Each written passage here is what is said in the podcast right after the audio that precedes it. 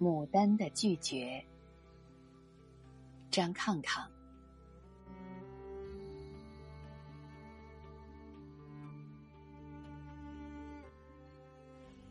他被世人所期待、所仰慕、所赞誉，是由于她的美。她美得秀韵多姿，美得雍容华贵，美得绚丽娇艳，美的惊世骇俗。她的美是早已被世人所确定、所公认了的。她的美不惧怕争议和挑战。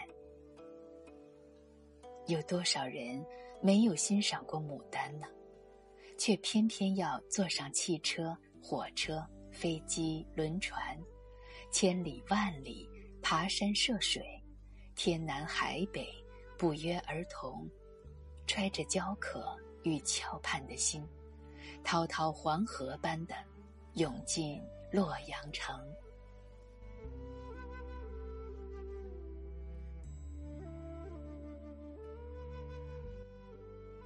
欧阳修曾有诗云：“洛阳地脉花最重，牡丹尤为天下奇。”传说中的牡丹，是被武则天一怒之下逐出京城，贬去洛阳的，却不料洛阳的水土最适合牡丹的生长，于是洛阳人种牡丹，蔚然成风，渐盛于唐。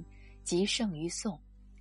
每年阳历四月中旬，春色融融的日子，街巷园林千株万株牡丹绽放，花团锦簇，香云缭绕，好一座五彩缤纷的牡丹城。所以，看牡丹是一定要到洛阳去看的。没有看过洛阳的牡丹，就不算看过牡丹。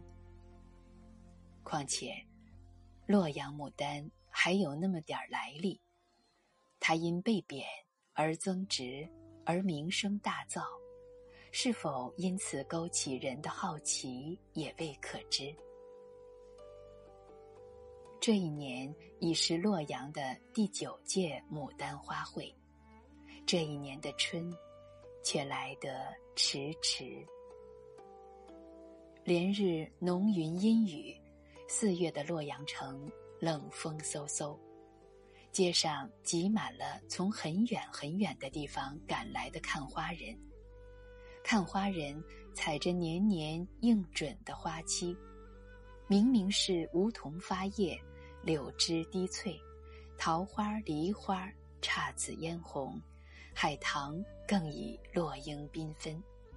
可洛阳人说，春尚不曾到来。看花人说：“牡丹城好安静。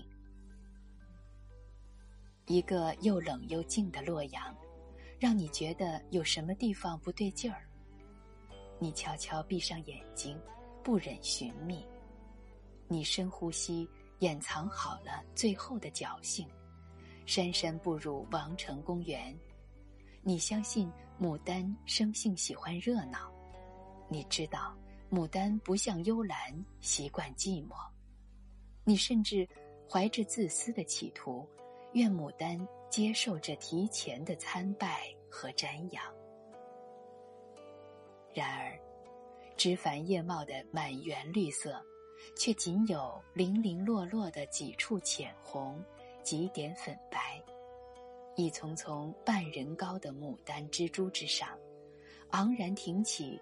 千头万头、硕大饱满的牡丹花苞，个个形同仙桃，却是朱唇紧闭、洁齿轻咬。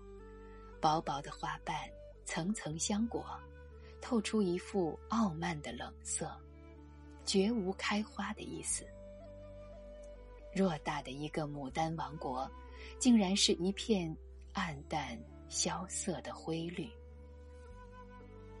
一丝苍白的阳光，伸出手，竭力抚弄着它，他却木然呆立，无动于衷。惊愕伴随着失望和疑虑，你不知道牡丹为什么要拒绝，拒绝本该属于他的荣誉和赞颂。于是，看花人说：“这个洛阳牡丹真是徒有虚名。”于是，洛阳人摇头说：“其实，洛阳牡丹从未如今年这样失约。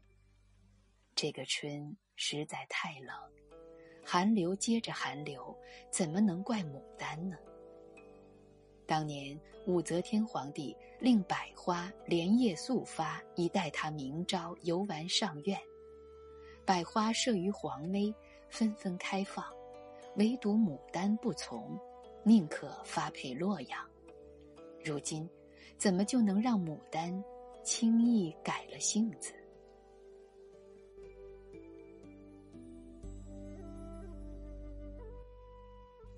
于是。你面对绿色的牡丹园，只能竭尽你想象的空间，想象它在阳光与温暖中火热的激情，想象它在春晖里的辉煌与灿烂。牡丹开花时，犹如解冻的大江，一夜间千朵万朵纵情怒放，排山倒海，惊天动地。那般恣意，那般宏伟，那般壮丽，那般浩荡。他积蓄了整整一年的精气，都在这短短几天中，轰轰烈烈的迸发出来。他不开则已，一开则倾其所有，挥洒尽尽，终要开得一个倾国倾城，国色天香。你也许在梦中曾亲吻过那些赤橙黄绿青蓝紫的花瓣，而此刻，你需在想象中创造摇黄、魏紫、豆绿、墨洒金、白雪塔、铜雀春、锦帐芙蓉、烟绒紫、手暗红、火炼金丹。想象花开时节。洛阳城上空被牡丹映照的五彩祥云，想象微风夜露中颤动的牡丹花香，想象被花气濡染的树和房屋，想象洛阳城延续了一千多年的花开花落二十日，满城人人皆若狂之盛况，想象。给予你失望的纪念，给予你来年的安慰与希望。牡丹为自己营造了神秘与完美，恰恰在没有牡丹的日子里，你探访了、窥视了牡丹的个性。其实，你在很久以前并不喜欢牡丹，因为它总被人作为富贵膜拜。后来，你目睹了一次牡丹的落花他相信所有的人都会为之感动。一阵清风徐来，娇艳鲜嫩的盛期牡丹，忽然整朵整朵的坠落，铺散一地绚丽的花瓣。那花瓣落地时依然鲜艳夺目，如同一只被奉上祭坛的大鸟。脱落的羽毛，低吟着壮烈的悲歌离去。牡丹没有花谢花败之时，要么硕于枝头，要么归于泥土。它跨越萎顿和衰老，由青春而死亡，由美丽而消遁。它虽美，却不吝惜生命。即使告别，也要留给人最后一次惊心动魄的体味。所以，在这阴冷的四月里，奇迹不会发生。任凭游人扫兴和诅咒，牡丹依然安之若素。他不苟且，不腐旧，不妥协，不媚俗。他遵循自己的花期、自己的规律，他有权利为自己选择每年一度的盛大节日。他为什么不拒绝寒冷？天南海北的看花人，依然络绎不绝地涌入洛阳城。人们不会因牡丹的拒绝而拒绝它的美。如果它再被贬谪十次，也许它就会繁衍出十个洛阳牡丹城。